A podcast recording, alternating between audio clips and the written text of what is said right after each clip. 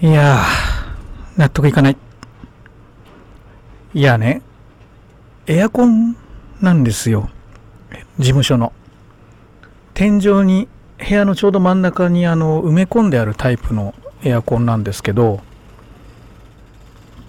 事務所来たら、部屋中が水浸しになってた。洗い始めのまんまるスマイルモーニング。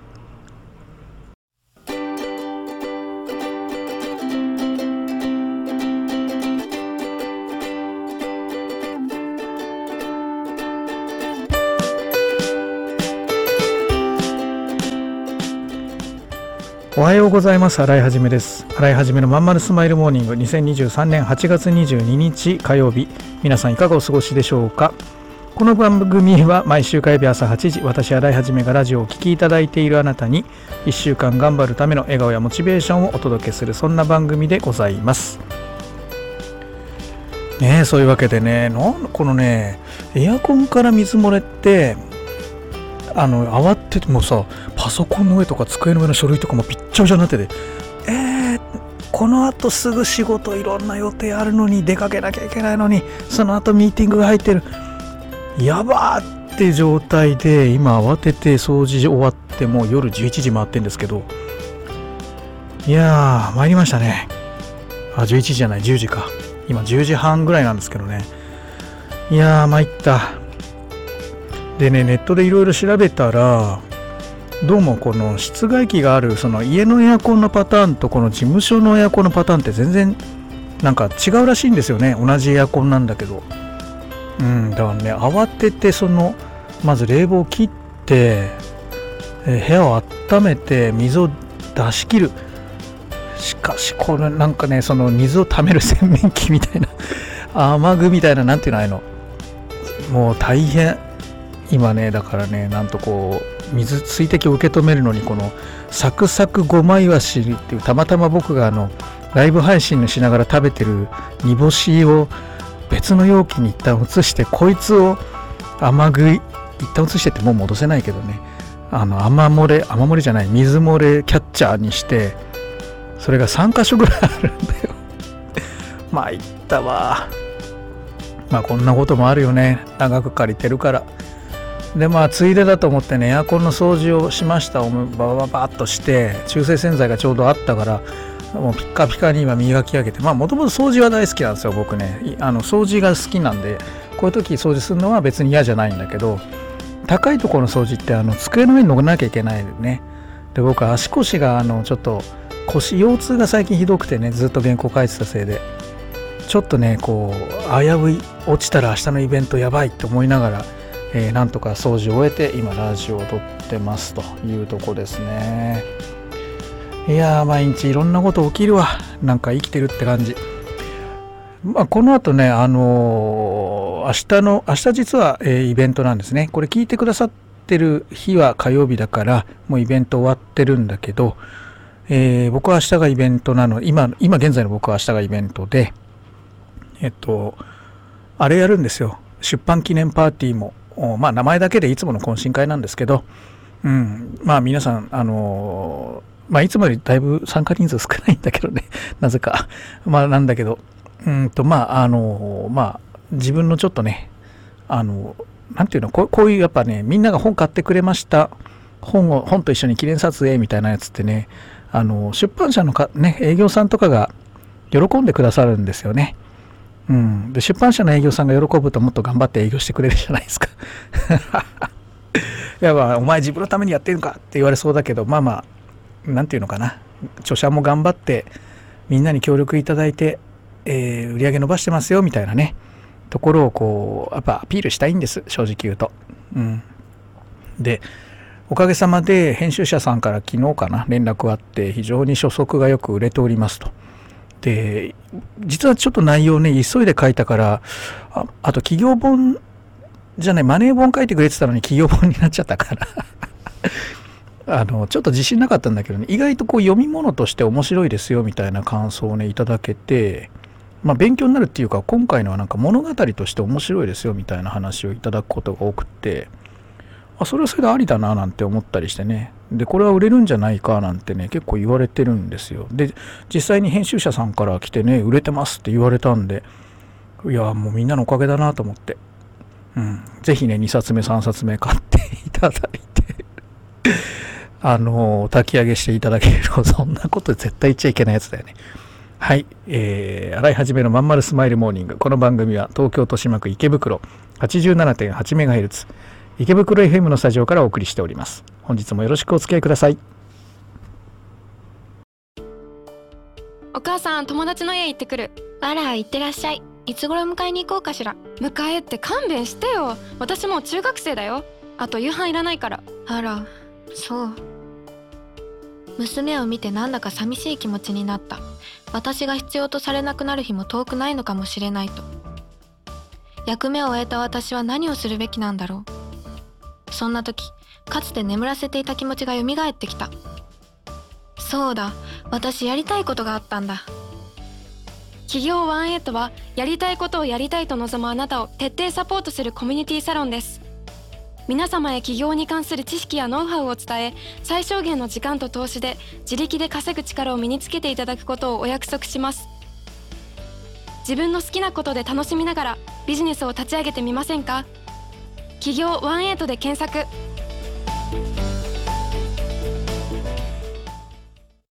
はいそういうわけでね今日はねあのアラメロディーちゃんとカワウソ店長ってやろうと思ってたんですけどちょっとできないんですよ。えなぜならばですねちょっとさっきまで実はカワウソ店長とね一緒に打ち合わせやってたんですよね。今海外からお客さん来ててで一緒に打ち合わせしてたんです。えっと僕のところに、まあ、僕はあの海外からのそういう日本での、うん、活動を支援してくださいみたいな依頼がいっぱい来るねそういうまあ仕掛けを自分で作ってるんだけど、まあ、それが来た時に、えー、まあいいですよって話してで45回かなズームミーティングしててそしたら日本に来るっていうんで、えー、来てもらってこの間一緒にご飯食べ行って、えー、で今日はミーティングを本格的にやったんですね。うん、で、えっ、ー、と、まあ、川曽店長にもそこで、えー、1枚噛んでもらって、まあ、3人で最初回すと。うん。で、次また9月来るので、その時に、まあ、法人立てて、まあ、どっかに事務所構えようかって話してるんだけど、ちょっとそのあたりはね、うん、まだはっきりしない。まあ、でも、まあ、法人立てるのは間違いないですね。で、その時にどうするのかなと思ってね、誰が社長やんのって思うと、多分、この流れでいくと、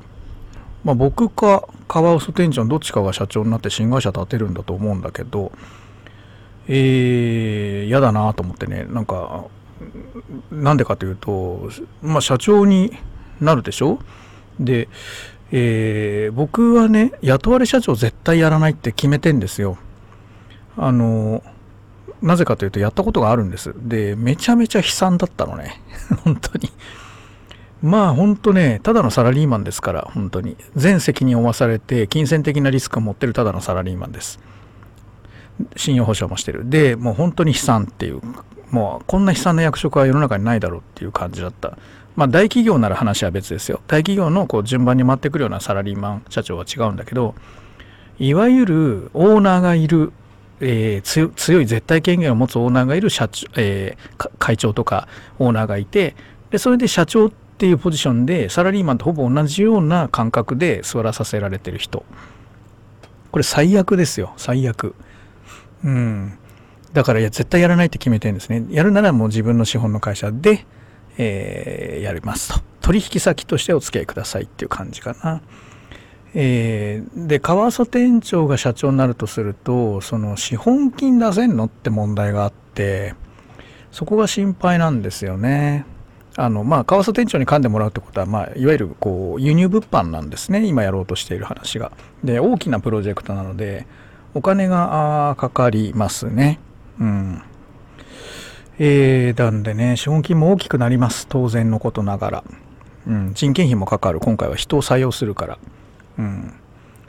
えー、で資本金の決め方って皆さんなんまあ分かりますかね？あの今1円から会社作れますけど基本的に1円ではあ事業成長させられないので、えー、大体ねうんまあ、自分の給料のあまああの全社何人もいればその全社員の給料ねか、まあ、基本的に1人でやる立ち上げるとしたら自分の給料の、えー、半年分プラス、えー、固定費の半年分っていう形で資本金を決めます。まあ要は半年分の稼働できるだけの現金を用意しとくってことね。であの基本あの見せ金でいいから資本金っていうのは一瞬その銀行残高をまあスクショみたいな感じでねその証明書取って、えー、それでいいんだけどそれでお金がなくなっちゃったら話にならんのでやっぱり自己資本だよねお金をまあ投資家から集めてくるなり出資してくれる人がいる自分のお金があるっていう状態じゃないと基本的にはまあ危なっかしい基本危ない、ね、資本金を借り入れてるような会社も速攻倒産しますよね基本的にはね、うん、まあなんで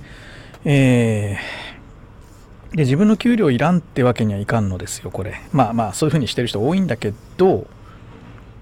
うんそういうわけにはいかんのですよね。いわゆる付加価値経営というあの、えー、この話すると長くなっちゃうからやめるか。うん。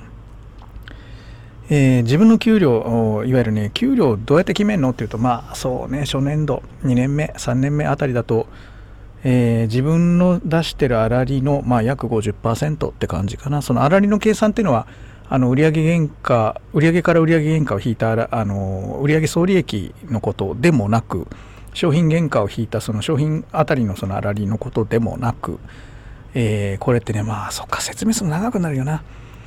えっとね会計上の固定費と変動費に仕分けされてるようなもので自分のビジネスにとって本当に固定費なんですか？それ。本当に変動費なんですか？それっていうのをね再仕分けしないとあの会社の体力って測れないんですよ。通常変動費として処理されるようなものあるいはこう会場を借りるみたいなさそういういわゆる変動費として処理されるようなものがうちの会社にとっては実は固定費なんですみたいなケースってめちゃくちゃたくさんあるんですよその時に普通にえ、売上総利益とか営業利益を計算すると間違った数字が出てくるわけよね。でそういうの全部一回自分の会社の場合はこれが固定費これが変動費っていうのを仕分けし直して、えー、原価を計算するっていうのが付加価値利益って言って本当の会社の体力を測るでそれの標になるわけでそれの50%を自分の給料にするっていうのが、まあ、正しい経営のやり方だと。いうふうに、まあ、私は考えていてそういうふうにうちのクライアントさんとかでは説明するわけですが、えー、とそれを、え、ー、とまあうんまあ川曽店長はできるのかっていう話なんだよね。ただ多分そうなってくると大変だろうからそこはまあ俺がやってあげなきゃいけないのかなとかいろいろ考えながらまあ多分その海外のお客さんもそこまで詳しくね考えてないでしょうからまあ後々わかるかな。うん。まあいいや。んでそうそう。だからね営業利益でねあのみんなよく考えるでしょう。株式投資するとこの会社利益出てるみたいなさ。だから買うみたいなさ。あれもね、考え方いろいろあるんですよ。あの、いわゆる営業利益って、リストラしたら営業利益増えるからね。じゃあリストラしてる会社って体力伸びて、こう、いわゆる成長してるんですかと。考えると、その成長のためのリストラしてる会社もまああるかもしれないけど、大体は、その、ね、経営が悪くなってリストラして、で、利益を確保してるようなケースが多いんですよ。ね。あるいは安い家賃のところに引っ越しました。で結果的に営業利益増えましたこれって成長してる会社のやることでしょうかね株価は上がるんだけどねでもねだけど中身を蓋開けて明細見るとあれ肝臓の数値悪いじゃんみたいなことになるわけですようん。まあこれがいわゆる経営ってやつなんですよね。なかなかねこれってねあのわからんのです表から。うん。やっぱ数字が読めないと。なので、まあ、今ちょっと資本金の話からちょっとそれちゃいましたけども為替天井にここまでリスクを忘れるのかわいそうだからどうしようかなと。ちょっとね今考えている。だからといってなんかわけのわかんないやつが社長に来てね俺らをこう切るみたいなことされたら最初立ち上げだけやらせて何切るわけみたいなね、まあ、そういうわけにはいかないですからね。ちょっとこううん腹の探り合いです正直。海外ビジネスっていうのはこういうもんなんですよ。権利商売。物販っていうのはねあの物を動かしてね安く買ってきて高く売る。なんだけど実は裏でこういうね駆け引き権利のビジネスをする必要があるんですよね。権利を握ったものが楽に成長していくのが物販。権利を握らないとダメなんですよ。これがね物販の最大の特徴なんですよね。というわけでね川瀬店長とこの後ね取り込もうと思ってます。頑張ります。はいそういうわけで長くなっちゃいました。今日もこんなとこです。ありがとうございました。またね。